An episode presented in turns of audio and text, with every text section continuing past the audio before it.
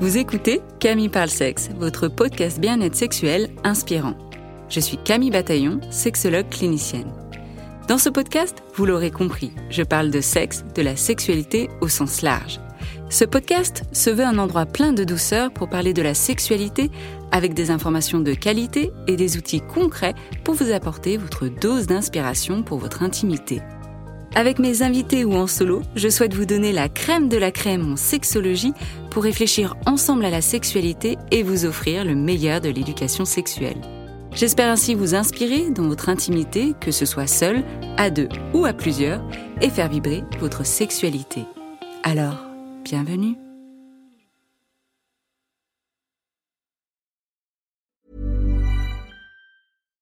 Here's a cool fact. A crocodile can't stick out its tongue. Another cool fact, you can get short-term health insurance for a month or just under a year in some states. United Healthcare short-term insurance plans are designed for people who are between jobs, coming off their parents' plan, or turning a side hustle into a full-time gig.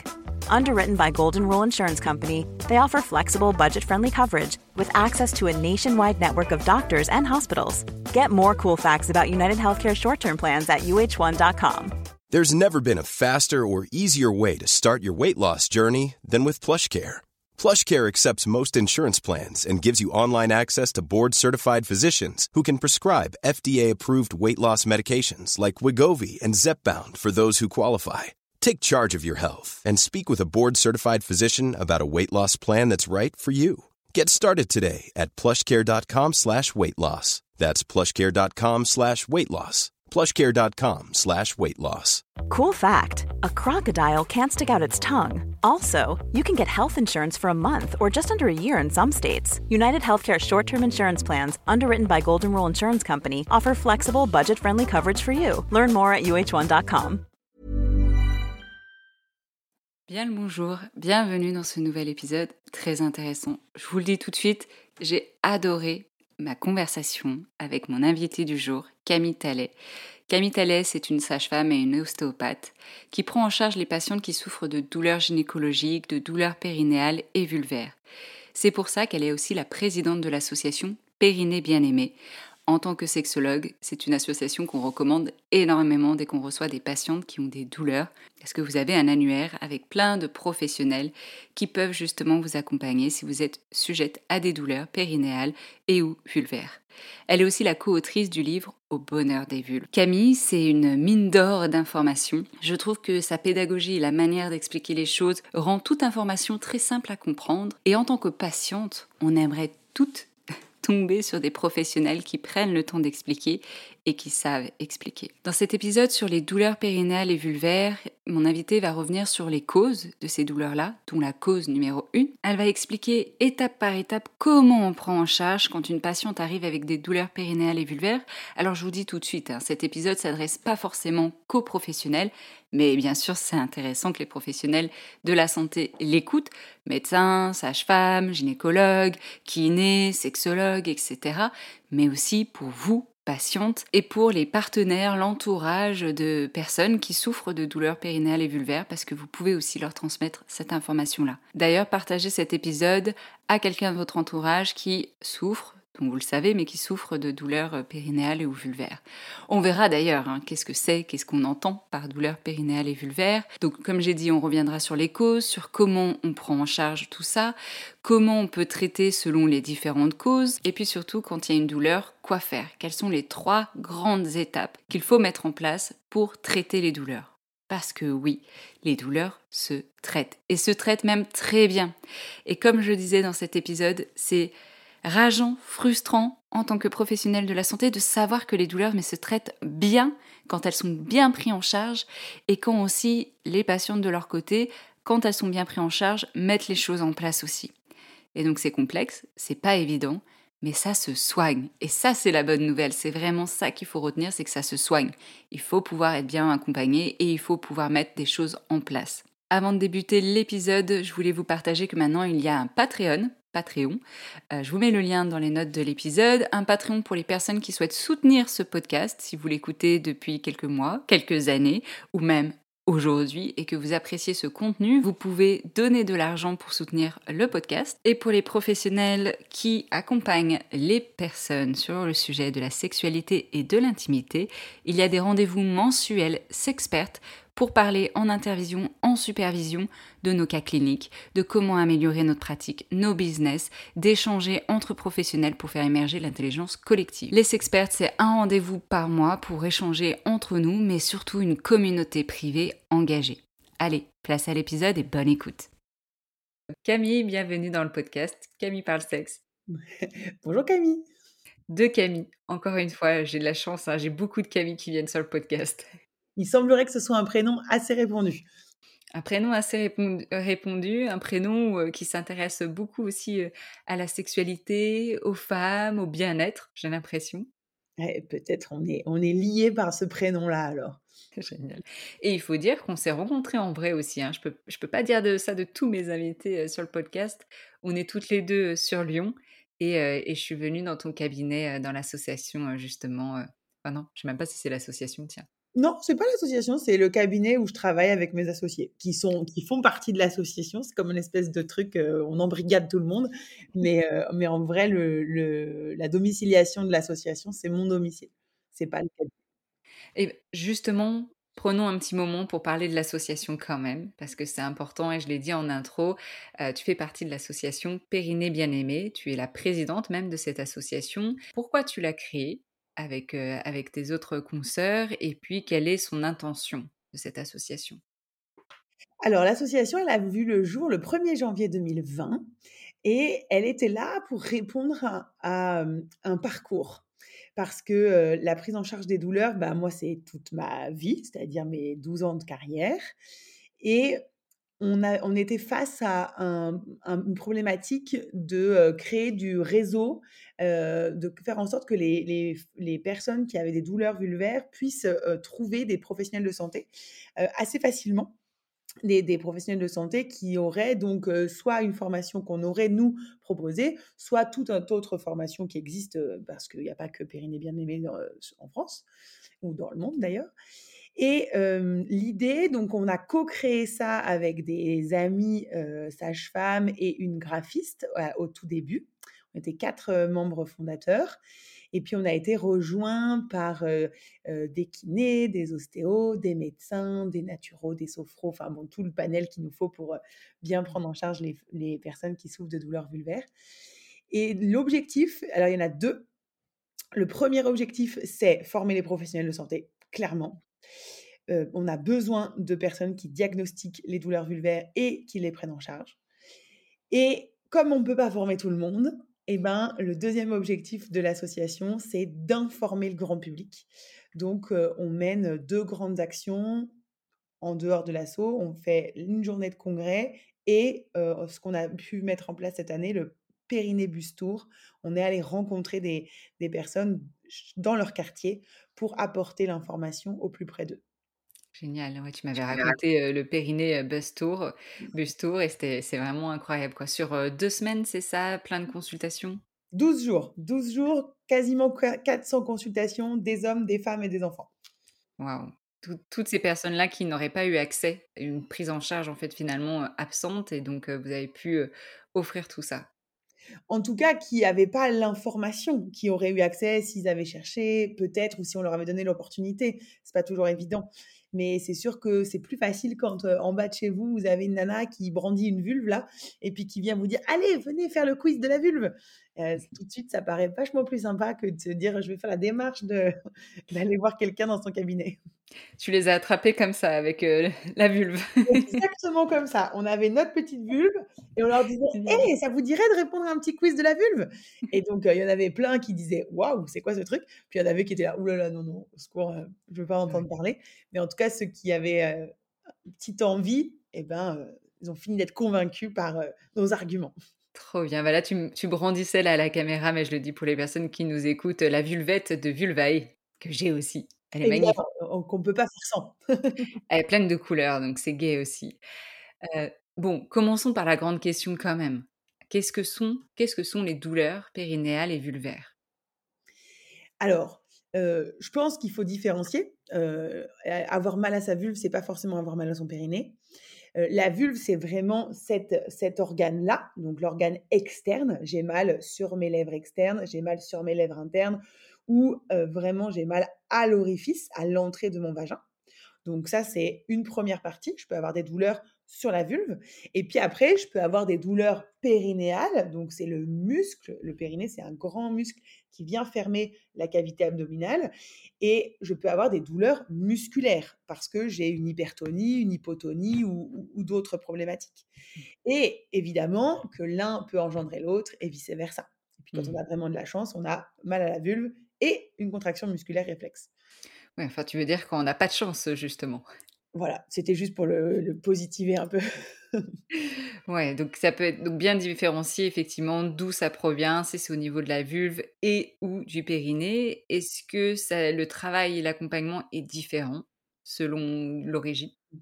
Alors, je pense que le diagnostic n'est pas le même. C'est-à-dire que quand tu as une, une patiente qui vient pour te dire j'ai des douleurs vulvaires, la première chose que tu dois faire, c'est un examen avant d'avoir fait ton après avoir fait ton interrogatoire. Tu dois faire un examen de la vulve pour t'assurer qu'il n'y a pas quelque chose qui pourrait expliquer ces douleurs, quelque chose de visible. Donc, ça peut être des mycoses, ça peut être, ça peut être une pathologie dermato, un lichen scléreux, ça peut être une cicatrice, ça, ça, peut être des fissures. Enfin, il peut y avoir plein de choses que tu peux voir avec tes yeux. Et puis, il y a la possibilité de tomber sur une vulve strictement normale avec l'élève qu'elle a, hein, une petite, grande, sans s'en fiche, mais une vulve strictement normale. Et dans ces cas-là, tu dois t'armer de ton coton-tige pour faire le test au coton-tige, c'est-à-dire que tu viens chercher quelle est la zone douloureuse. Est-ce que j'ai mal sur les lèvres externes? Est-ce que j'ai mal sur mes lèvres internes? Est-ce que j'ai mal à l'abouchement de mes glandes de Bartholin en bas, à droite, à gauche, ou à l'abouchement de mes glandes de Skene en haut, à droite, à gauche Ou est-ce que j'ai mal sur un territoire d'un nerf pudendal, clunéal. on peut avoir plusieurs types de douleurs. Donc c'est en appuyant, pardon, je te... en, appuyant avec le coton-tige où là la patiente peut dire bah là effectivement j'ai mal. C'est sur une grille, une échelle de 0 à 5, c'est comment? Tu prends une, une VA, enfin une N, euh, donc l'échelle numérique, et tu lui demandes entre 0 et 10 comment elle va se, mmh. se situer. Et c'est surtout très important de venir toucher plein de zones. Tu vois, on peut venir même sur la marge anale sur le noyau fibreux. Parce que, par exemple, une femme dans le postpartum avec une cicatrice, tu aurais très envie de croire que sa cicatrice est douloureuse. Et en fait, c'est pas sûr. Donc, mmh. il faut que tu viennes avec ton, coton-tige pour toucher. Bah, d'abord, ok, vous avez pas mal sur vos lèvres externes, très bien. Je viens toucher sur la cicatrice. Vous êtes sûr que vous avez pas mal? Non, pas mal. Et en fait, quand tu vas venir toucher l'abouchement des glandes de Bartholin, elle va avoir mal. Et en fait, elle souffre d'une vestibulodynie, secondaire à sa cicatrice. Mmh. Donc ça, c'est la douleur cutanée. Et après, quand tu veux, tu veux faire une douleur, tu veux aller chercher une douleur musculaire, bah, il va falloir que tu examines. Donc ça veut dire un toucher vaginal où il va falloir venir toucher. Est-ce que c'est ton bulbe spongieux qui te fait mal? Est-ce mmh. que si on enlève les couches, c'est ton releveur de l'anus qui te fait mal? Est-ce que c'est ton muscle, là, ici, l'obturateur interne qui te fait mal, ou d'autres que j'ai pas sur mon bassin, le piriforme, par exemple? Donc, il n'y a pas tout à fait le même examen.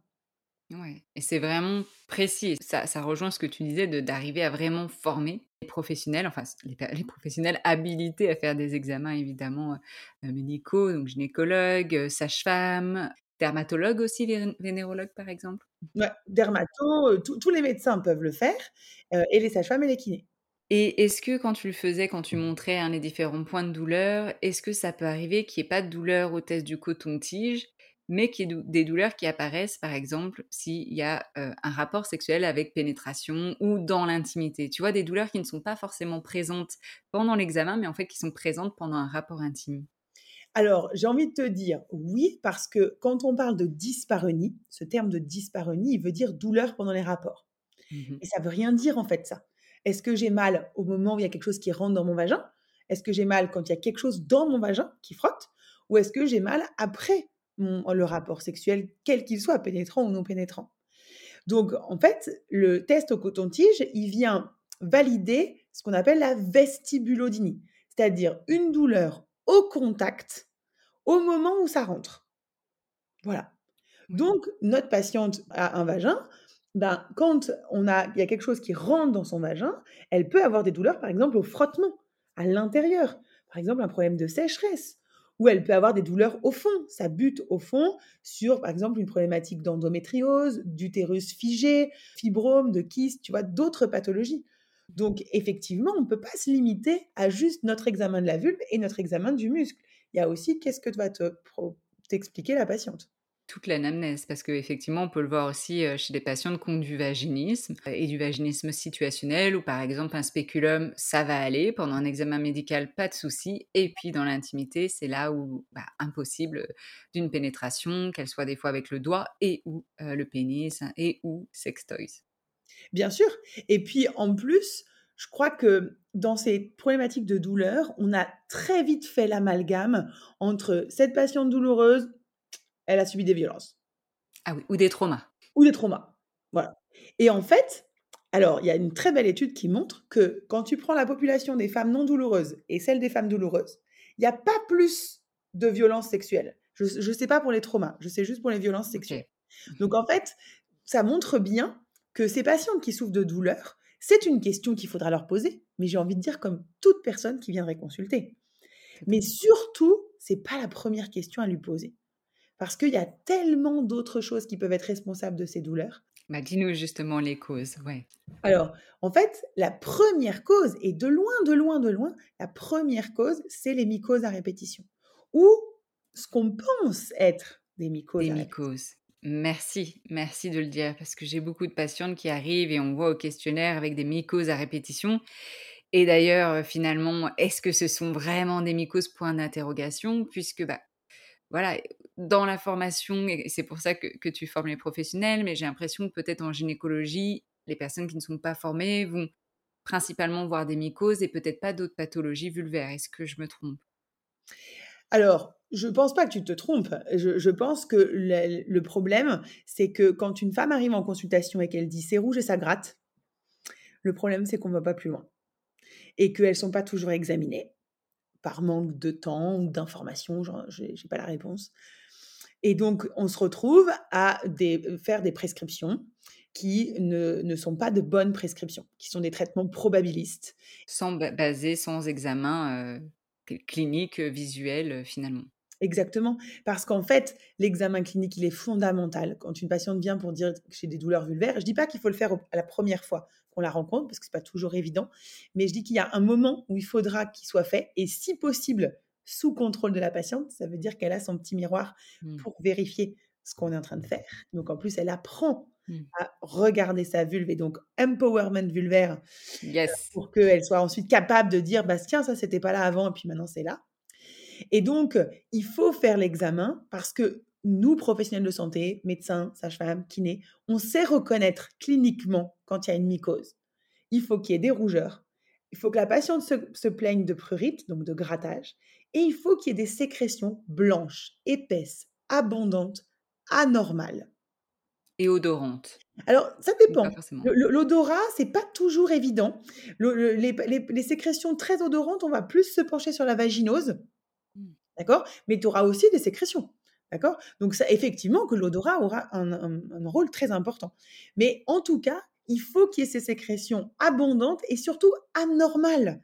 Que la patiente soit capable de dire ça, c'est pas comme d'habitude. Donc, on a besoin d'être ensemble et de, de, discuter ensemble de cette normalité ou de cette anormalité de ce qui se passe au niveau de cette vulve. D'où l'intérêt connaître son propre corps pour pouvoir comparer parce que en fait on peut très bien comparer d'une patiente à une autre mais ça vaut rien finalement il faut mieux comparer de soi à soi-même ah bah, de toute manière c'est évident mais alors euh, Camille autant te dire que peu de gens euh, arrivent en te disant ah dis donc euh, il y a six mois ma vulve ne ressemblait pas à ça on est d'accord on est d'accord d'où l'intérêt de se trimballer avec les vulves et d'en pouvoir un petit peu tout le monde vis-à-vis -vis de ça même si c'est pas évident et les professionnels aussi un pas à la fois. Un pas à la fois. Et puis, en fait, c'est très important de montrer à la patiente qu'on a donc observé, qu'on a vu que cliniquement, il y avait les symptômes de la mycose et donc on n'avait pas forcément d'avoir besoin d'un examen biologique et qu'on pouvait donner un traitement, qu'il soit par les voies orales ou par la voie vaginale. Mais si jamais on n'avait pas tous ces signes cliniques, qu'on avait un doute, que la patiente avait un doute, il faudrait surtout pas se dire OK, on fait un traitement probabiliste. Non, pas du tout. On fait un prélèvement vaginal. On fait même un auto-prélèvement vaginal, même au cabinet. Ça veut dire qu'on donne le coton-tige à la patiente, c'est elle qui le met dans son vagin, qui passe, donc elle le met dans son vagin. La règle, c'est 5-5-5. Elle enfonce de 5 cm, elle fait 5 tours pendant 5 secondes. Mmh. Ok? Je pense que tout le monde peut faire ça à partir du moment où il a trouvé le trou du vagin. Et ensuite, quand elle sort, hop, elle passe sur la vulve. Parce que comme ça, tu sais que as ton candidat albicans, il peut être vaginal ou vulvaire, au moins tu es sûr que tu l'as. Mmh. Et on attend le résultat. Voilà. Ça, c'est important. Quand on n'a pas tous les signes cliniques, il faut proposer un autoprélèvement pour pouvoir être sûr de ce qu'on va donner. Justement, est-ce que tu peux nous dire quand on, pense que c'est une mycose et qu'on donne un traitement avec des hypothèses, quelles peuvent être les conséquences justement d'un traitement contre les mycoses alors que ce n'était pas une mycose? Alors ça, c'est une super question parce qu'en fait, c'est prouvé que quand tu mets des traitements euh, locaux inadéquats, tu vas créer une hypersensibilisation.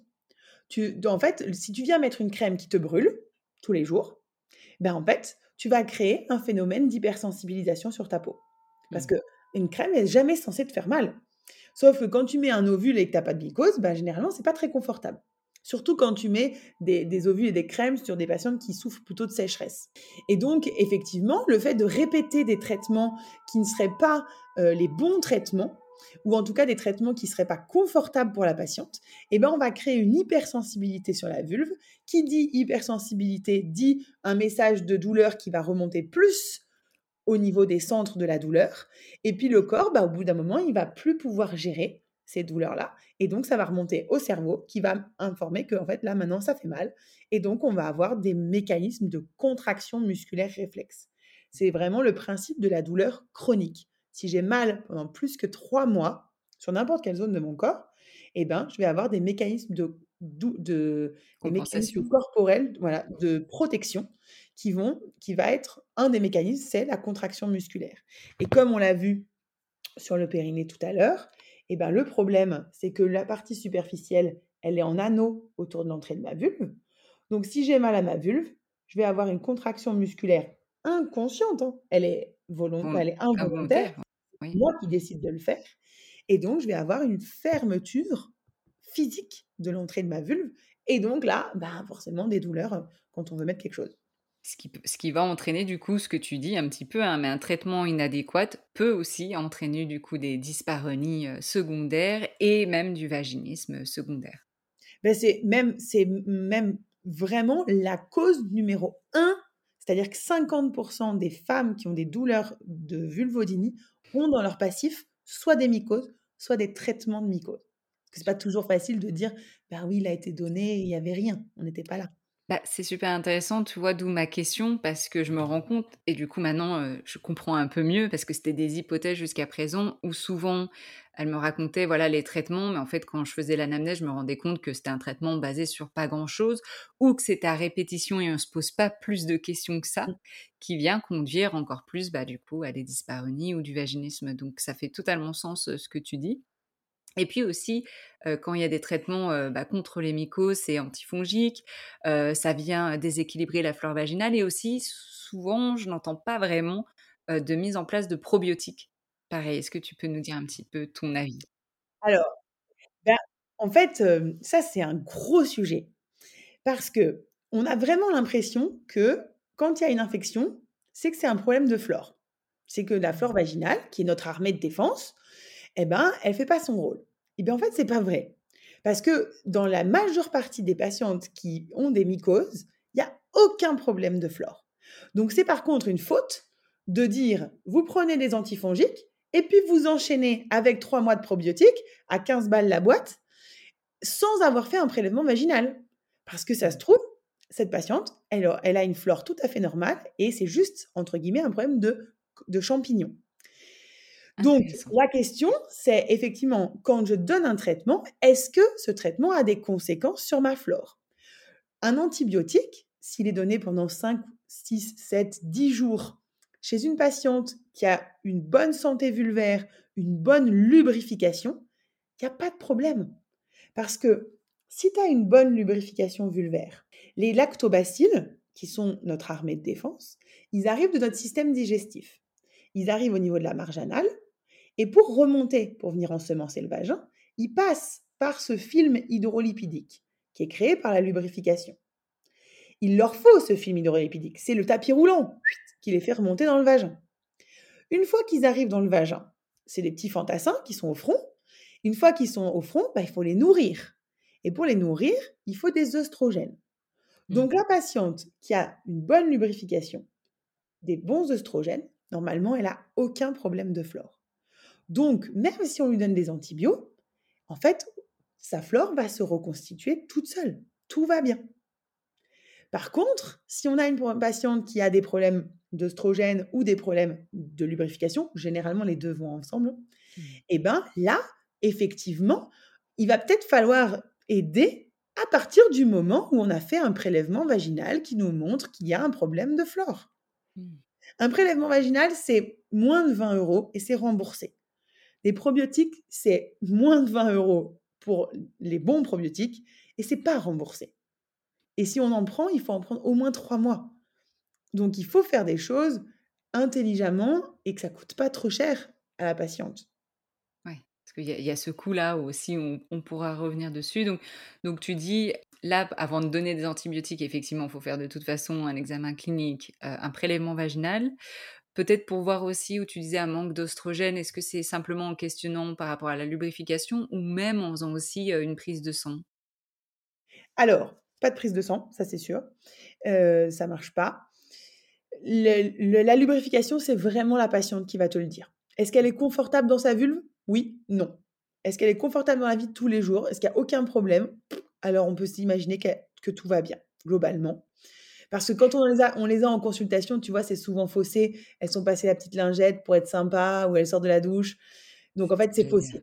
Voilà. Mmh. Donc ça, c'est vraiment lui demander comment elle, euh, comment elle est dans sa comment elle est confortable dans sa vulve dans la vie de tous les jours et dans la sexualité. Mmh. Ah, parce que j'allais dire, il y en a peut-être qui peuvent te dire dans la vie de tous les jours elles sont confortables, mais dans la sexualité elles se rendent compte qu'elles sont sèches. Oui, oui et inversement. Parce qu'ils vont sécréter avec le désir, alors que dans la vie de tous les jours, elles ne le feront pas. Donc oui, tout à fait, il faut poser cette question-là. Et puis, attention, tu vois, tout à l'heure, tu disais les antibiotiques. Euh, les antibiotiques, en fait, on les utilise pas très souvent sur les infections. Hein. Donc, euh, oui, pardon, les antifongiques. Voilà, les antifongiques, c'est plutôt les antifongiques qu'on utilise. Et les antifongiques, ils n'agissent que sur les champignons. Donc, en fait, l'antifongique par voie orale, l'orofluco, qu'on peut donner pour le traitement de la mycose, il n'agit que sur les champignons. Donc en fait, il ne détruit pas ta flore. Voilà. Mmh. Donc c'est pour ça qu'en plus, maintenant, on a vraiment cet arsenal thérapeutique de, de l'antifongique par voie orale, qui on peut prescrire, nous les sages-femmes, depuis mars 2022. Et il faut vraiment utiliser ça, notamment chez les patients qui font des mycoses à répétition, pour pas venir fragiliser la flore vaginale, parce que quand effectivement on met un ovule dans le vagin, là on va avoir plus de possibilités de la fragiliser. Ah, super intéressant. Oui, donc les antifongiques par voie orale plutôt que par ovule, parce que c'est dans le cas d'une prise euh, euh, intravaginale par ovule où là il pourrait y avoir un déséquilibre de la flore vaginale. Ben, c'est-à-dire que pas one shot, tu vois, la, la, mycose. chronique, de manière Voilà, une patiente, on en aura toujours. 75% des femmes font des mycoses dans leur vie. Euh, c'est pas une, pas une folie. Hein. On met un ovule, on met sa crème pendant 10 jours, tout va bien. Mais effectivement, dans ces 75%, on va avoir 40% des femmes qui vont faire des, des, des mycoses un peu à répétition. Tu vois, une, une ou deux par an. Enfin, le truc qui commence un peu à t'embêter. Donc là, ça commence à être intéressant de traiter par voie orale et puis de s'assurer que la flore est bonne. Mais généralement, elle est bonne. Mmh. Et après, dans ces 40%, tu as encore 5% des femmes qui font des mycoses à répétition, c'est-à-dire 4 épisodes par an. Et alors là, c'est quand même franchement l'enfer, parce qu'après, tu en es sorti d'une que, tu vois, tu en refais une autre. C'est des rendez-vous à répétition, ça a un coût, comme on disait. Enfin, elles sont, elles sont fatiguées, elles sont épuisées. Déjà, c'est très inconfortable et c'est une souffrance. Ça impacte la vie quotidienne, ça impacte la sexualité, euh, ça impacte le portefeuille. Enfin, c'est vraiment un fléau, quoi. Oui, oui, c'est sûr. Et puis, c'est surtout que c'est tellement trop banalisé. Tu vois, on va te dire, euh, bah voilà, vous mettez un ovule dès que vous avez besoin. Mais ça, c'est, horrible de faire ça. Parce que là, pour le coup, on risque trop de déclencher derrière une une vestibulodynie, tu vois? Par sensibilisation. Revenons aux douleurs du coup. Revenons aux douleurs. Donc tu disais voilà, une des une des 1res causes, ça peut être du coup les mycoses à répétition. Mmh. Est-ce qu'il y a d'autres causes, qui peuvent arriver après celle-là? Oui. Alors l'hygiène, nous sommes notre meilleur ennemi. Voilà, voilà. La Hygiénique. voilà, voilà, hein, le le le lobbying pharmaceutique est terrible par rapport à l'hygiène. Enfin, je je je je vous encourage à aller dans les rayons des hypermarchés aux rayons d'hygiène intime, c'est Disneyland, hein, bien sûr. Mmh mh. On voit des choses extraordinaires, alors que rien n'est utile. C'est ça qui est important, hein, de retenir. C'est un rayon, il faut jamais rentrer. Enfin C'est le graal, heu, du marketing, c'est nous vendre des choses, heu, inutiles Voilà, et mais même dangereux.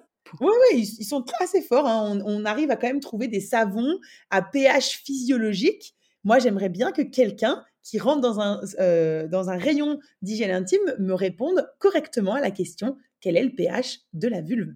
Mmh. Donc si cette personne-là est capable de me répondre: «Ah bah 3,5-4,5» et qu'il va chercher un savon qui est à un pH 3,5-4,5, mais parfait, parfait.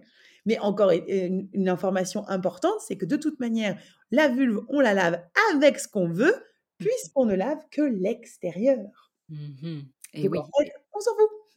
Que l'extérieur et donc pas, heu, l'intérieur, pas le vagin, hein. Ça, c'est Mais mais mais on le répète souvent en consultation. Oui, bien sûr, hein, c'est vraiment les lèvres externes et et on rince avec le pommeau de douche qui reste accroché au pommeau de douche, Oh bah hein, non! non. Non, quand on prend le pommeau de douche pour se le mettre sur C'est la autre c'est pour kiffer. On est d'accord? Voilà. Mais ça, c'est pas 2 fois par jour, tu vois? Bon. On n'a pas le même emploi du temps, mais bon, OK. Non, après on risque peut-être, heu, justement une irritation de Je sais pas, peut-être qu'il y en a qui font ça et si tout va bien dans leur vulve, j'ai envie de dire grand bien leur en fasse. Mmh mh. Mais on va dire que pour la personne lambda, le pommeau de douche, il reste accroché au pommeau de douche et on se rince avec l'eau qui coule et à ce moment-là, on peut venir passer un peu dans les sillons interlabiaux, mais Mmh. c'est tout, en fait. Parce que quand on amène le pommeau de douche près de la vulve, on est trop tenté d'aller laver l'intérieur. Oui et puis est-ce qu'on pourrait se dire aussi, heu, parce que l'eau a un pH, heu, différent aussi, heu, du vagin, est-ce que ça pourrait, venir perturber? Alors oui, l'eau de manière générale, c'est plutôt alcalin, neutre, tu vois? pH à 7, donc on est effectivement pas sur le bon pH, heu, pour le vagin. Heu, il y a des eaux qui sont très calcaires, donc il y a des fois où on est plus réactif que d'autres, heu, sur certaines eaux.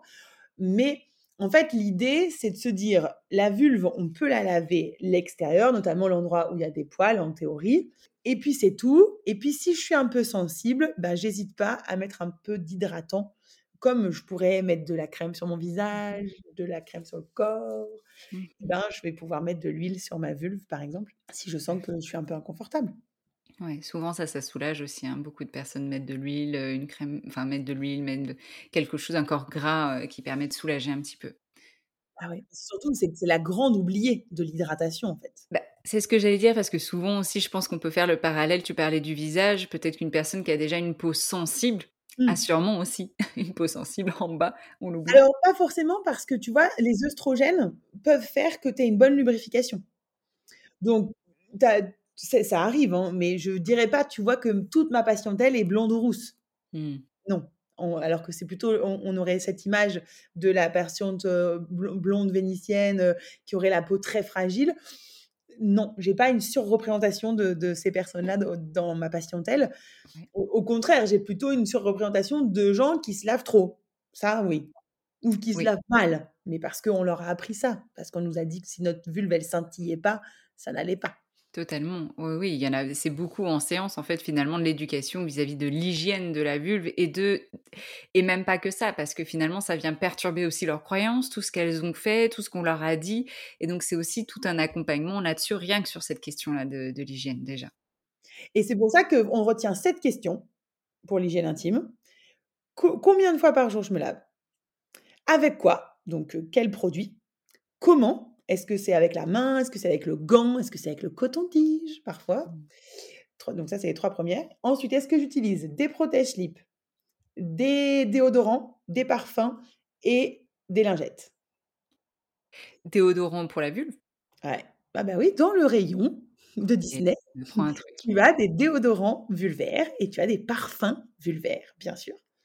Les parfums, ouais, ouais. Ouais. Oh, ça ça finit jamais. Quelle va être la pre euh, les tampons même, il y avait les tampons parfumés, enfin ouais. Mmh. Et tu sais, il y a il y a quelques années, j'ai passé un été merveilleux parce que madame Kardashian avait posé avec en expliquant qu'elle avait mis des des capsules de paillettes dans son vagin. Oui. Mais je te promets, moi j'ai une lampe, tu sais, qui me passe derrière pour examiner la vulve. Mais moi, c'était des boules à facettes toute la journée, les vulves. J'ai eu une brochette de nanas qui sont arrivées en ayant mis des, des, des pastilles, Ah des capsules d'accord. de paillettes dans leur vagin. Mais on s'arrête où? Jamais. Ouais. D'où l'importance de donner des une éducation là-dessus, mais une éducation du coup qui qui qui qui est correcte vis-à-vis de ce qu'il faut faire ou pas. Ben, en fait, je crois que l'éducation, c'est une chose, mais après, malheureusement, l'éducation, on l'a fait avec ce qu'on a eu. Oui. Mais c'est surtout nous, professionnels de santé, qu'on soit médecin généraliste, sage-femme, gynéco, quand on rencontre une patiente, on lui pose ces sept questions. C'est Mmh. hyper simple, c'est hyper rapide, et comme ça, le sujet est classé. Oui. Donc de poser les questions et de pouvoir du coup, heu, donner, heu, les informations, heu, si jamais voilà, il y a trop d'hygiène, ou pas correctement. OK. Bien sûr. Et puis juste d'ouvrir la parole parce que, en fait, là, on parle de douleur, on parle de d'hygiène, etc. Mais encore faut-il avoir des solutions à apporter à nos patients. C'est tellement plus simple de faire des diagnostics quand on sait quoi leur proposer derrière. Bah oui, effectivement, parce que si on pose une question et qu'en fait derrière après il y a pas de d'autres solutions, bon, c'est un peu limité des fois pour pour les patientes. Donc il y a les mycoses, hygiène, qu'est-ce qu'il y a d'autre comme cause? Après, il y a les dermatoses. Donc, quand on dit dermatose, on entend euh, eczéma, psoriasis, lichen scléreux. Je crois qu'il faut retenir surtout le lichen scléreux, qui est vraiment une pathologie, c'est un fléau. C'est une femme sur 50, toute femme confondue, hein, de- du bébé à la femme euh, vieillissante, un- OK. femme morte d'ailleurs. Euh, c'est une femme sur 50 et c'est 20% des femmes après 50 ans. Donc, une femme sur 5. Une femme I'm Sandra, and I'm just the professional your small business was looking for. But you didn't hire me because you didn't use LinkedIn jobs. LinkedIn has professionals you can't find anywhere else, including those who aren't actively looking for a new job but might be open to the perfect role, like me. In a given month, over 70% of LinkedIn users don't visit other leading job sites. So if you're not looking on LinkedIn, you'll miss out on great candidates like Sandra. Start hiring professionals like a professional. Post your free job on linkedin.com/people slash people today. Hold up. What was that? Boring. No flavor. That was as bad as those leftovers you ate all week. Kiki Palmer here, and it's time to say hello to something fresh and guilt-free. Hello Fresh. Jazz up dinner with pecan-crusted chicken or garlic butter shrimp scampi. Now that's music to my mouth. Hello Fresh. Let's get this dinner party started. Discover all the delicious possibilities at hellofresh.com. 5. Et là, juste comme ça, parce que les personnes vont dire, mais qu'est-ce que c'est déjà euh, Quels sont les symptômes? Alors, il y a, on va dire, à peu près 70% des patientes qui vont avoir des symptômes et 30% qui n'en ressentiront pas, qui n'en ressentent pas. Ça veut dire qu'il y a des choses sur leur vulve, mais elles ne les ressentent pas. Donc, les symptômes les plus euh, fréquents, c'est la patiente qui se gratte pendant 3-4 jours. C'est pendant une poussée, en fait, de lichen. Elle va se gratter, se gratter, se gratter. Puis ça s'arrête tout seul. Il n'y a pas de sécrétion bizarre. Ça s'arrête tout seul. Et en fait, le problème, c'est que le lichen scléreux, c'est une pathologie dermatologique inflammatoire et auto-immune. Ça veut dire qu'aujourd'hui, on ne connaît pas l'origine et qu'on ne sait pas guérir. On sait la mettre en sommeil, mais on ne sait pas la guérir. Donc, cette patiente va avoir des poussées comme ça, si elle ne prend pas de traitement, des moments où ça gratte, ça gratte, ça gratte, puis ça s'arrête. Mmh. Le problème, c'est que ça va avoir des conséquences sur sa vulve, puisque c'est une pathologie inflammatoire. Ça va créer des zones blanches, donc qui sont bilatérales et symétriques, donc qui vont plutôt se trouver dans les sillons interlabiaux, sur la fourchette, en haut du clitoris, du capuchon du clitoris. Et on va avoir des modifications des reliefs. Mmh. Ouais, C'est-à-dire que les lèvres internes vont se rétrécir généralement, le capuchon du clitoris, donc là, vous voyez, je suis plus capable de le décaloter, hop, pour apercevoir le gland du clitoris. Et bien là, hop, j'arriverai plus à le faire. Ou au niveau de la, fourchette vulvaire, ben ici, ça va venir se coller un petit peu. Donc en fait, ça, blanchit de manière bilatérale et symétrique et ça modifie les reliefs. Voilà. Et donc, soit la patiente, elle a ses symptômes de grattage, soit elle a aucun symptôme et donc on va s'en apercevoir lors d'un examen gynéco de routine. OK, donc ouais, donc il n'y a pas de traitement pour, heu, complètement guérir de ça, mais en tout cas atténuer, heu, atténuer au maximum? tout ce qui est perdu est perdu. Donc dans les reliefs, ça c'est pas pas du tout facile à entendre pour les patientes, hein, mais il va falloir accompagner là-dedans. Parce que ça change, hein, ça change l'aspect, l'aspect, les sensations évidemment, de la vulve. Au-delà de changer l'aspect, hein, c'est ce que tu dis, c'est que ça change, c'est que ça peut créer des problématiques dans la sexualité et même, dans la vie de tous les jours, hein. Donc ça, c'est vraiment c'est ce pourquoi on met le traitement. Le combat, c'est c'est presque pas la sexualité, le combat, c'est vraiment la vie de tous les jours. Ouais. Voilà. Alors la sexualité, c'est bien sûr, hein, mais bon, vraiment C'est un bonus à ce moment-là, hein, pour les professionnels, mais vraiment c'est au quotidien et de toute façon, quand les personnes souffrent autant, vraiment c'est déjà au quotidien que qu'elles puissent avoir des des aides au quotidien. Mmh. Exactement. Donc l'idée, ça sera de lui proposer des dermocorticoïdes. Donc ça, c'est notre deuxième défi.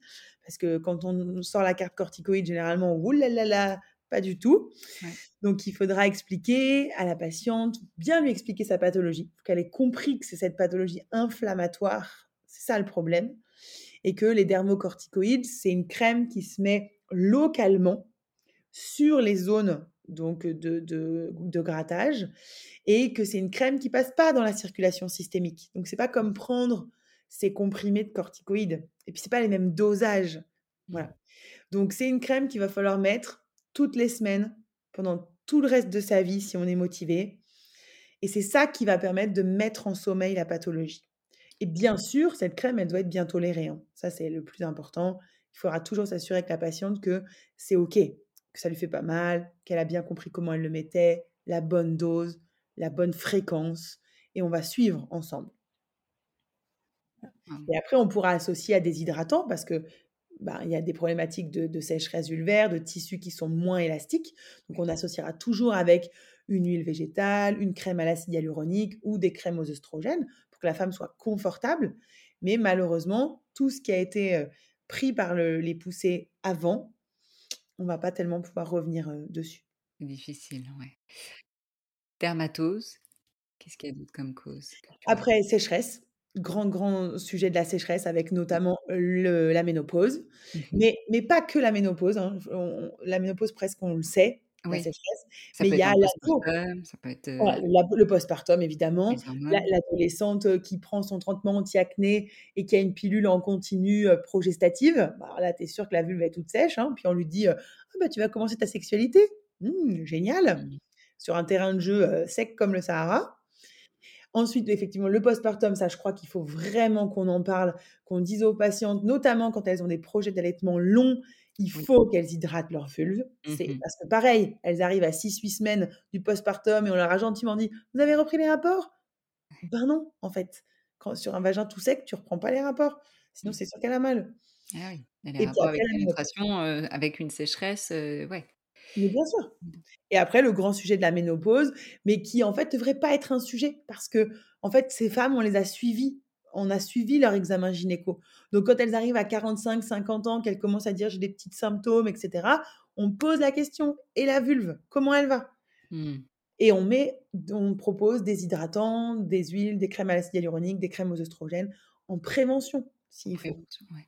Et alors c'est une cause, la sécheresse, mais je trouve que c'est c'est peut-être des fois la la plus facile finalement à traiter. Parce Mmh. qu'on a quand même, pas mal de choses et qui font leur effet assez rapidement. Moi quand on me dit, voilà, il y a des sécheresses, généralement on sait que ça va être facile, plus facile que peut-être, d'autres causes. Donc voilà, donc de de lubrifier, d'hydrater, de prendre soin quoi, comme d'autres aspects, de son corps. Tout à fait. Oui, oui, c'est sûr que, j'avoue que quand, j'ai des patientes, de 50 ans, sans lichen scléreux, heu, je me dis: «Ça va être cool». Ça va être facile, ça va être cool, elles vont voir, heu, facilement, heu, facilement des des résultats assez vite parce que c'est ça aussi quand on on traite les douleurs, c'est que ça peut prendre du temps aussi. Oui, ça peut prendre du temps, mais parce qu'on est très mauvais dans le diagnostic. En fait, si on avait on prenait en charge les femmes dans moins de 3 mois, on n'aurait pas la conséquence des douleurs chroniques. Donc on a dit tout à l'heure, cette contraction musculaire réflexe. Donc si on savait mieux diagnostiquer, eh ben, on aurait à traiter que, entre guillemets, «la peau». Mmh. ou les infections à répétition. Mais c'est tout. On n'aurait pas la contraction musculaire qui nous fait avoir derrière une rééducation en relaxation périnéale, ce qui nous fait un deuxième défi à relever. Oui. C'est-à-dire que si euh, tout de suite, et même déjà, bah, cette information-là, que les patientes puissent se dire, euh, voilà, j'ai des douleurs ou j'ai des choses qui qui sont pas normales, pas comme d'habitude parce que je connais ma vulve. Il faut que j'en parle à- tout de suite à, à mon professionnel de santé, ma professionnelle de santé en qui j'ai confiance aussi. Donc, on voit déjà un challenge là déjà. Oui. Et puis qu'en face, euh, le la professionnelle de santé soit formée à ce sujet-là pour réagir tout de suite, puis ensuite pour dispatcher vers différents professionnels. Là, pareil, c'est toute une équipe qui doit se mettre en- place. Alors, j'imagine aussi c'est différent si c'est des douleurs seulement cutanées, euh, mais c'est encore autre chose quand c'est douleurs cutanées et douleurs musculaires. Là, pareil, euh, quels sont les professionnels euh, qui, sont, qui peuvent prendre en charge ça? Alors, d'abord, il faut faire un diagnostic. Donc, le diagnostic, c'est médecin sage-femme. Euh, parce qu'on on peut, on peut poser un diagnostic. Les kinés aussi, parce que des fois, ils- dans leur conversation, notamment dans la rééducation du périnée, ils, ils peuvent faire, ils- poser un diagnostic. Ils malheureusement, ils doivent encore euh, envoyer chez le médecin ou la sage-femme pour avoir derrière euh, la patiente qui va euh, avoir la crème, etc. Les ordonnances, elles sont toujours faites par les médecins. Les sages-femmes ne prescrivent pas au kiné. Donc voilà, donc c'est, on va dire que c'est trois. Hein? Et gynéco oui, oui, bah, quand je dis médecin, je dis, Ok, euh, Ok. semble tout le monde, hein, médecin généraliste, gynéco, parce que le, le gynécologue est une denrée rare dans certains Oui. endroits. Donc, le médecin généraliste peut prescrire euh, la rééducation en relaxation périnéale pour les kinés. Ça, c'est Super. très bien. Euh, D'ailleurs, petit tips pour les médecins qui nous écoutent, quand vous prescrivez, c'est que pour les kinés, les sages-femmes, nous, on n'en a pas besoin. Donc, s'il vous plaît, vous marquez rédu- relaxation périnéale et travail des, mem- des lombaires et des membres inférieurs. C'est pour les kinés, c'est mieux, c'est une meilleure cotation. Donc ça, c'est important. Donc le médecin la sage-femme fait le diagnostic et ensuite, il va pouvoir orienter, donc soit vers une sage-femme, soit vers un kiné formé pour la prise en charge. Et en fait, la prise en charge, elle, elle est basée sur des recommandations.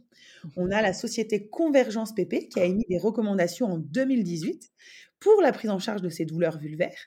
Et il y a trois piliers. Premièrement, c'est la désensibilisation. On a compris que sur la vulve, on avait souvent eu des mécanismes de douleur qui s'étaient mis en place avec des récepteurs à la douleur qui étaient trop nombreux. Donc, on va proposer à la patiente de mettre une crème anesthésiante. Donc, soit un tube de crème anesthésiante, soit c'est des préparations magistrales. Donc, le but de cette crème, c'est de venir saturer les récepteurs à la douleur sur la peau ou les muqueuses. D'accord? Donc, c'est pour ça que cette crème, ben, il faut la mettre tous les jours, matin et soir, pour qu'on ait la bonne efficacité.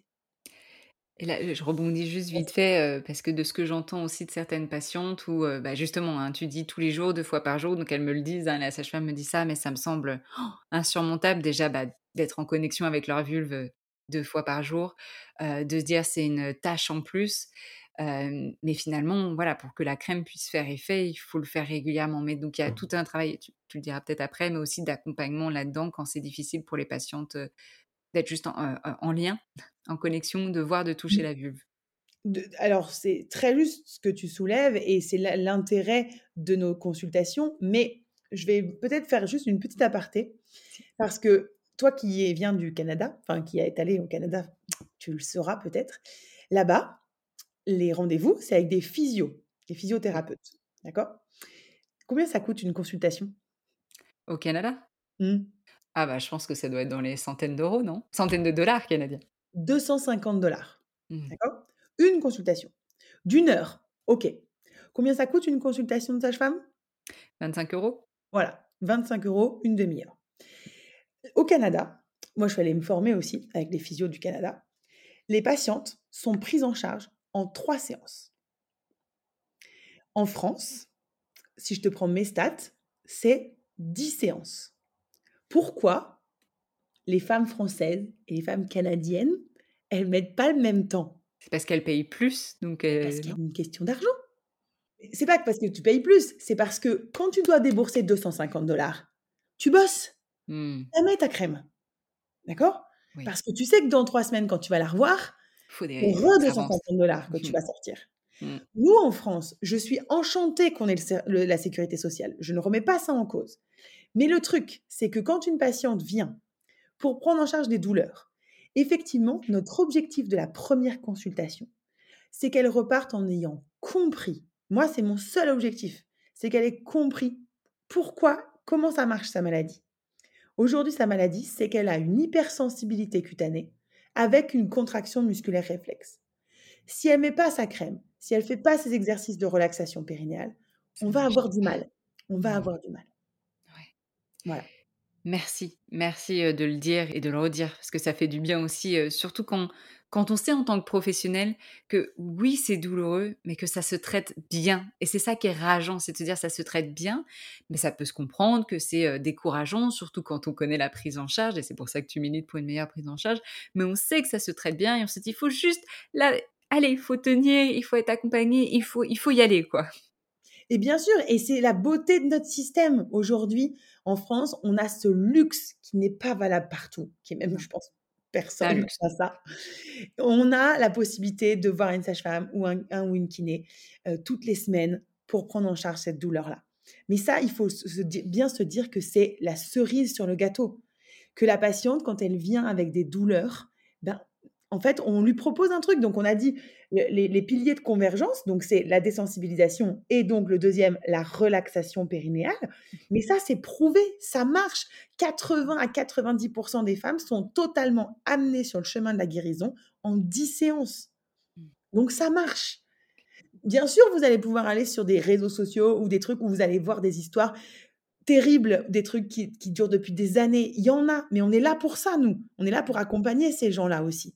Et on va pouvoir mettre en place le troisième pilier, qui est la prise en charge globale, c'est-à-dire appeler à des sexos, des hypnos, des sophros, enfin, tout ce qu'on voudra, des ostéos, des, ki- enfin, tout, tout, tout ce qu'on a dans, la, dans notre arsenal thérapeutique. Mais en vrai, il faut se dire que c'est une pathologie aujourd'hui. Si on y met le cœur à l'ouvrage, ce qui n'est pas toujours évident, je suis bien d'accord, on va s'en sortir. Vraiment. Mais c'est vrai que, par exemple, tu peux tomber sur des patientes qui vont avoir beaucoup de mal à toucher leur vulve. Bah là, on prend le chemin inverse. On va peut-être d'abord aller voir la- le, le sexo, la psycho, la sophro. On traite d'abord le global. Et quand la patiente, elle a levé deux, trois verrous, hop, on y revient. Mmh Pas la peine de se brusquer.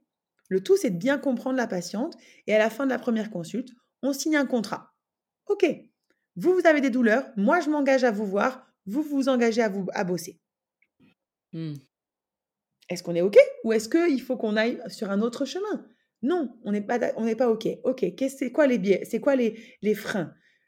Il y a des trucs qui sont trop difficiles pour vous? OK, eh ben, on va prendre le troisième pilier avant de prendre les deux premiers.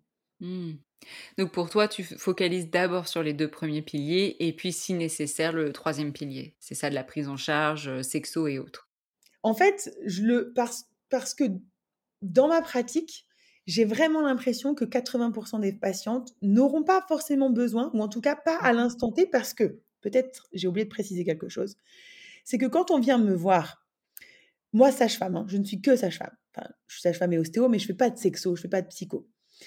Eh bien, moi, je viens apporter une fonction, c'est-à-dire que votre vulve ne sera plus douloureuse, votre vagin ne sera plus douloureux.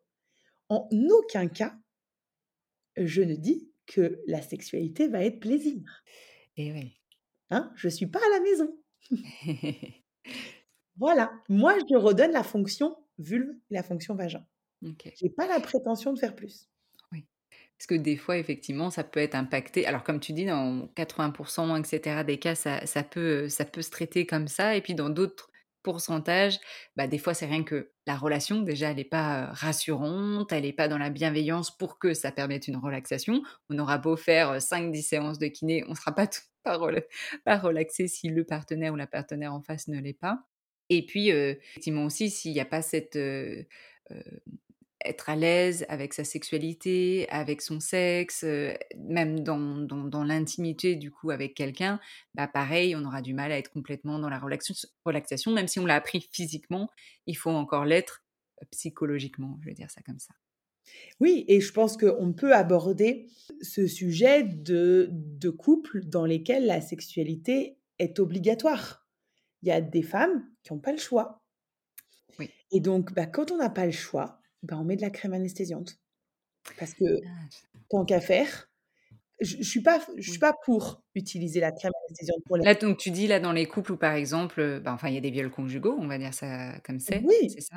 ouais, ou ou je ne sais pas dans quel quel terme on on on doit employer dans ces moments-là. Je je je encore une fois, c'est pas mon mon sujet, hein.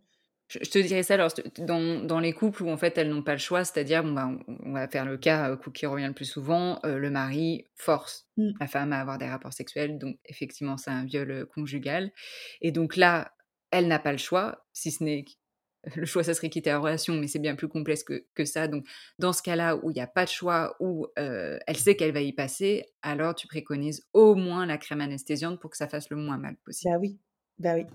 C'est c'est pas du tout une solution idéale, mais je crois que c'est important d'en parler parce qu'effectivement, il y a il existe des violences, on peut pas se cacher de Mmh. ça et je crois qu'il faut aussi pouvoir donner des solutions à ces patientes-là qui, ma malgré le travail qu'elles feront sur la relaxation périnéale, ben, il y aura toujours ce ce contexte compliqué. Donc on utilise la crème. Donc on prend un tube de crème Xylo et heu, on s'en sert comme, heu, comme lubrifiant. Si possible, on essaye d'en mettre en avance. Mmh. Ça marche mieux. Donc, si on arrive, on peut mettre 30 minutes avant, c'est encore plus efficace, mais sinon on s'en sert comme lubrifiant et et ça permettra d'être un peu moins inconfortable pendant le rapport et surtout après, parce qu'il y aura ça marchera plus après et Mmh. donc c'est c'est pas une fin en soi, mais J'ai compris. C'est, pour, minimiser, on va dire, c'est vraiment, évidemment, hein, pas la situation qu'on souhaite et ça fait mal d'entendre ça, mais on sait que c'est une réalité. Mais c'est de minimiser, les dégâts, l'impact, physique, parce que psychologique, ça malheureusement, heu, ça ça résout pas, mais en tout cas physique. Oui, c'est une autre c'est une possibilité. Qu'on pourra utiliser même pour des femmes qui sont pas victimes de violences, hein. Parfois, on est on a super peur parce que ça fait des mois ou des années. Ben, OK, on se dit: «D'accord, je vais rien sentir sur ma peau, comme ça, moi, je vais arriver à relâcher mon périnée, puis je sens plus rien» et puis, en fait, dès qu'on sent plus rien, bah, après on peut être dans le lâcher prise et ensuite Mmh. dans le plaisir. De ce que j'en sais, hein, ça c'est de la psycho de comptoir. Oui, c'est ce que j'allais demander par rapport à la crème anesthésiante aussi, parce que moi je le vois vraiment comme, une béquille, pas forcément, quelque chose à utiliser tout le temps, mais aussi je me je me pose la question du coup aussi, bah, est-ce qu'on peut ressentir du plaisir s'il y a une crème anesthésiante? ben, en vrai, j'ai envie de te dire oui, parce que si on prend un clitoris, ben, la crème anesthésiante, elle va toucher là Le le gland du clitoris du coup, hein, oui, l'externe. Tout le reste, on peut Ça toujours ressent. voilà. Et puis on a d'autres sensibilités aussi corporelles et cetera, donc heu, donc ça c'est top. C'est vrai que j'avais un petit peu des réticences aussi et c'est bien que du coup tu me chamboules un petit peu, c'est bien, tu me tu me tu me challenges, heu, parce qu'avec la crème anesthésiante, je me disais: «Oui, mais alors du coup, en fait, si on anesthésie le fait qu'il y ait des douleurs, bah, imagine en fait finalement il y a une position qui pourrait créer des douleurs, mais que physiquement on ressent pas, quel peut être l'impact?» Tu vois ce que je veux dire? Mais tu as raison, mais en fait, ce qu'il faut se dire, c'est qu'on est sur des patientes qui sont douloureuses. Dans tous Donc, les cas. si on veut arriver à faire en sorte que cette patiente soit dans le lâcher prise, bah, tu m'arrêtes si c'est faux, mais j'ai l'impression que c'est quand même Casse le cercle de la de l'appréhension de la douleur, oui et puis que la sexualité plaisir, le le lâcher prise, c'est quand même un peu la base de ce que j'en Ouais, comprends. ça aide. Donc l'idée, c'est que si elle a plus mal, bah, elle va se lâcher elle va arriver à relâcher prise et si elle a lâché prise, hop, on va avoir la relaxation périnéale, on va avoir le la lubrification et donc du plaisir. Mais on peut si toutes nos voies nerveuses sont occupées à donner de l'info de la douleur, la voie du plaisir, elle n'existe plus. Ça existe plus. Ouais, donc c'est vraiment cette crème anesthésiante, c'est casser effectivement ce cercle vicieux dans lequel on tombe, où il y a de l'appréhension de la douleur, donc on se contracte musculairement, donc on a une douleur, et cetera. Et donc là, avec une crème anesthésiante, comme une béquille, de savoir, vous ne sentirez pas en tout cas, heu, ces sensations douloureuses. Ah, ah, j'ai mis cette crème, donc ça va aller et puis ça aide finalement effectivement à se détendre, ça aide à ne pas avoir de douleur.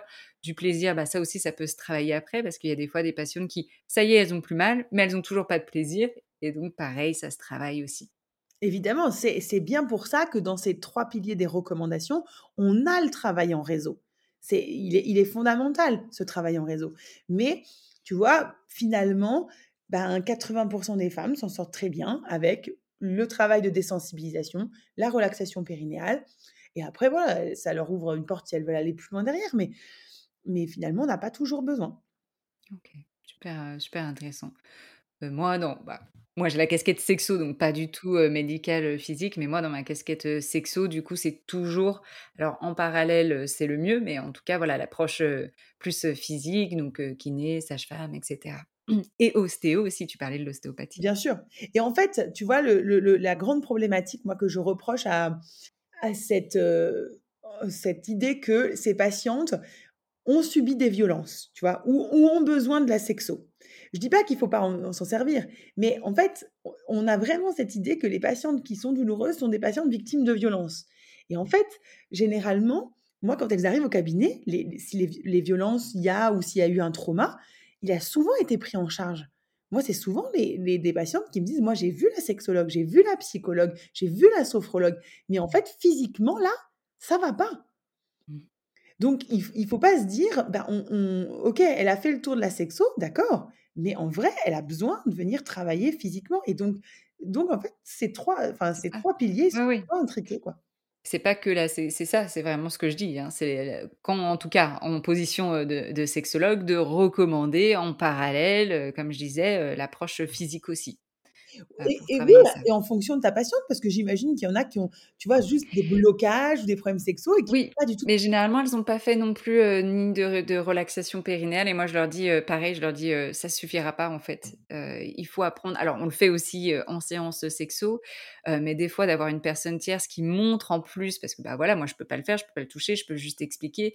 Je trouve que de le de le sentir dans son corps et par une professionnelle, ça aide aussi vraiment à à des déclics, à conscientiser et pareil la sexo, heu, c'est c'est pas vraiment que tout le temps sous le prisme des violences, heureusement et ni des traumas, c'est pas que ça, heu, mais on ça permet aussi de traiter, heu, la relation, la relation à son corps, à la sexualité, le background derrière ça, donc c'est intéressant. bah, oui, Mmh, par rapport à la prise en charge des douleurs, périnéales et vulvaires, est-ce qu'il y a autre chose qui te semble important aussi de mentionner?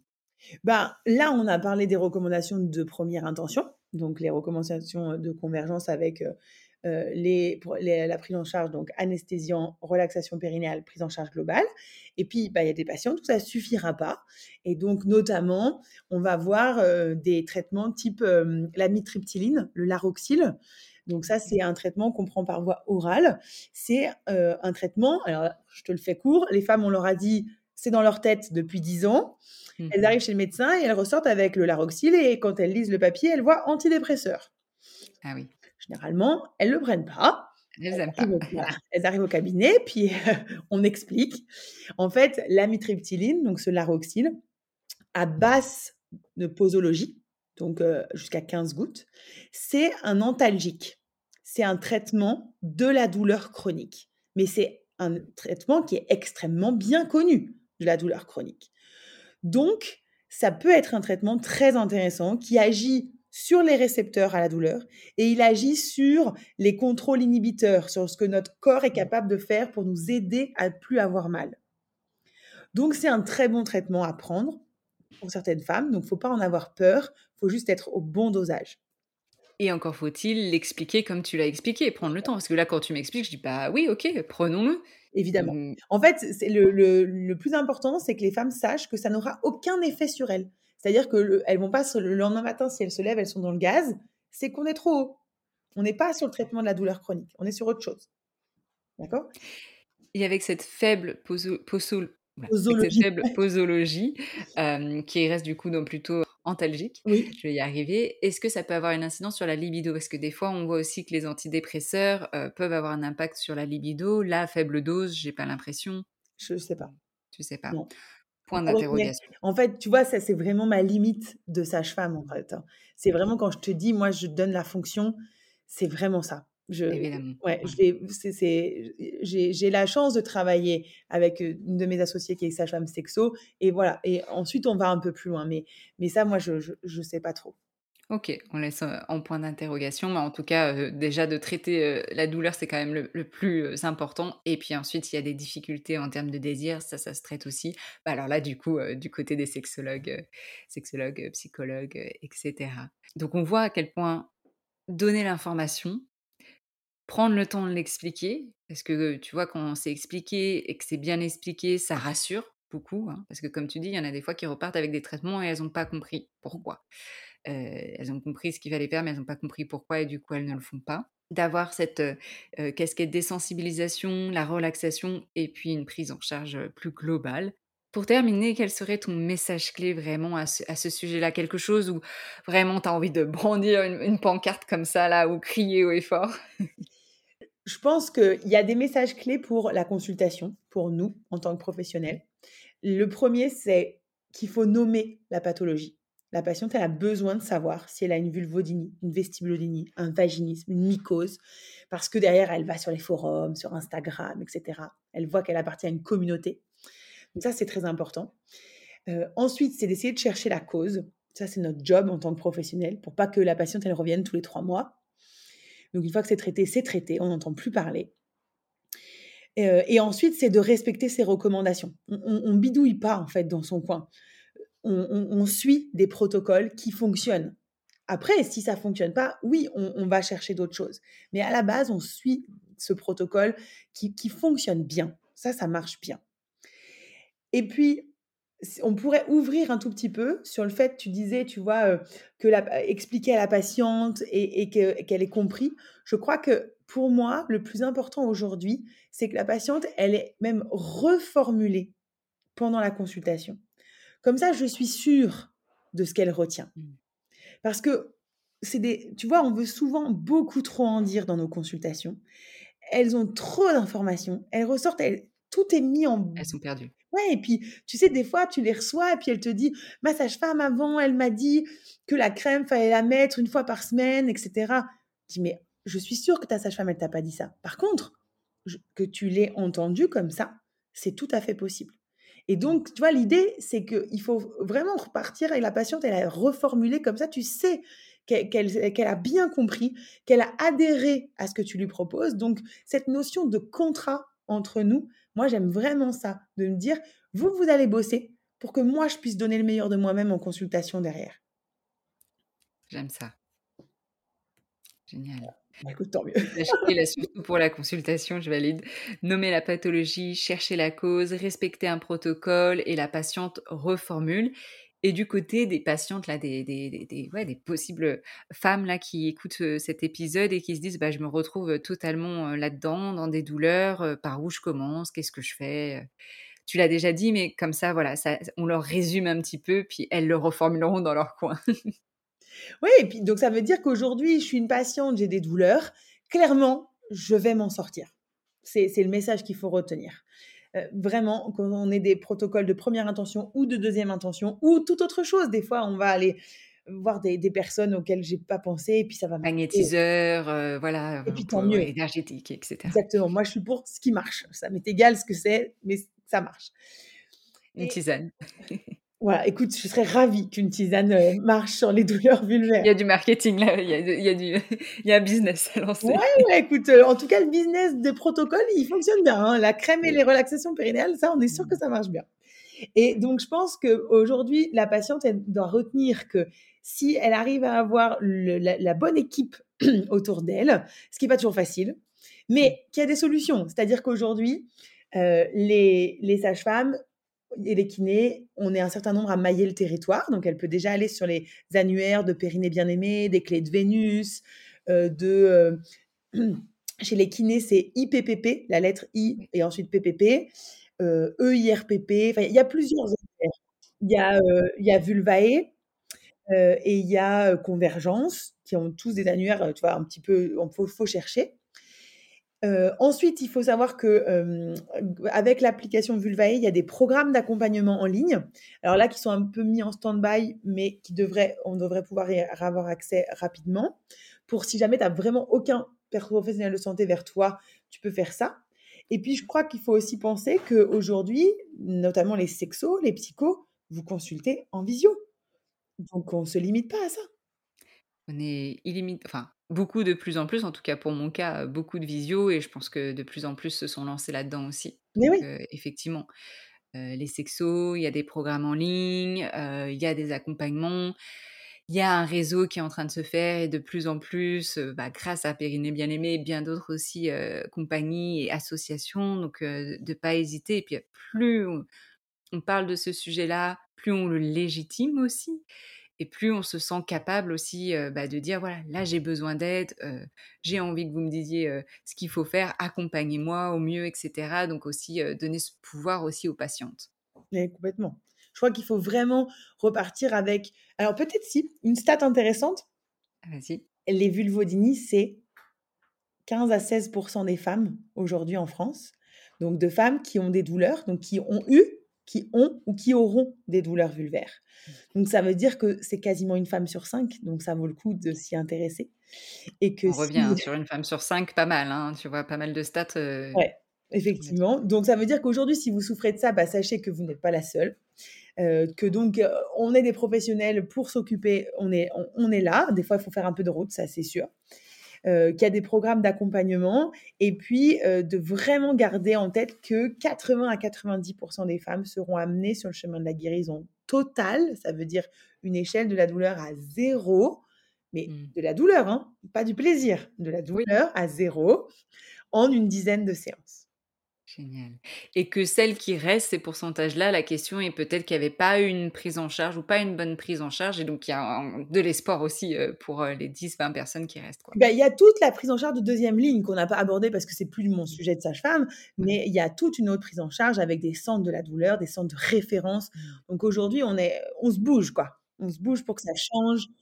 Il y a besoin, quoi. La santé sexuelle, la santé des femmes euh, a, besoin qu'on s'y intéresse euh, beaucoup plus. Donc, euh, merci pour tout ce que tu fais, tout ce que tu proposes dans cet accompagnement, parce que je suis certaine que ça aide de nombreuses femmes. Donc, merci beaucoup, Camille. merci à toi, Camille, de mettre en lumière, de faire ce que tu fais aussi grâce à tes réseaux, à tes podcasts. Je suis sûre que ça a beaucoup de sens. Merci. Et voilà, c'est la fin de cet épisode. Merci de l'avoir écouté jusqu'au bout. Si cet épisode vous a fait penser à quelqu'un ou si vous pensez qu'une personne de votre entourage pourrait bénéficier de l'écoute, vous savez ce qu'il vous reste à faire, vous partagez comme ça tout de suite par message cet épisode, même sur vos réseaux sociaux si vous en avez, newsletters, réseaux sociaux, etc. Et si vous voulez donner du baume au cœur, un petit coup de boost, vous m'envoyez un message sur Camille Parsex en me disant ce que vous avez apprécié dans cet épisode et vous pouvez évidemment laisser des avis, des étoiles sur votre plateforme d'écoute. Je vous remercie encore et encore d'être là, de me faire confiance, d'apprécier les épisodes, de me faire des retours constructifs. Merci beaucoup. Et en attendant de se revoir, je vous souhaite de belles expériences intimes. À bientôt!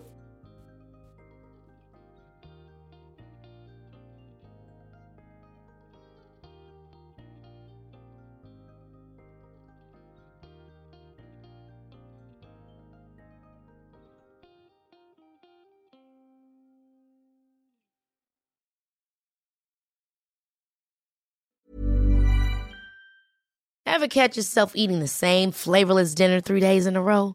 Dreaming of something better? Well, HelloFresh is your guilt-free dream come true, baby. It's me, Kiki Palmer. Let's wake up those taste buds with hot, juicy pecan-crusted chicken or garlic butter shrimp scampi. Mm. Hello Fresh. Stop dreaming of all the delicious possibilities and dig in at HelloFresh.com. Let's get this dinner party started. Even when we're on a budget, we still deserve nice things. Quince is a place to scoop up stunning high-end goods for 50 to 80% less than similar brands. They have buttery soft cashmere sweaters starting at $50, luxurious Italian leather bags, and so much more. Plus, Quince only works with factories that use safe, ethical, and responsible manufacturing.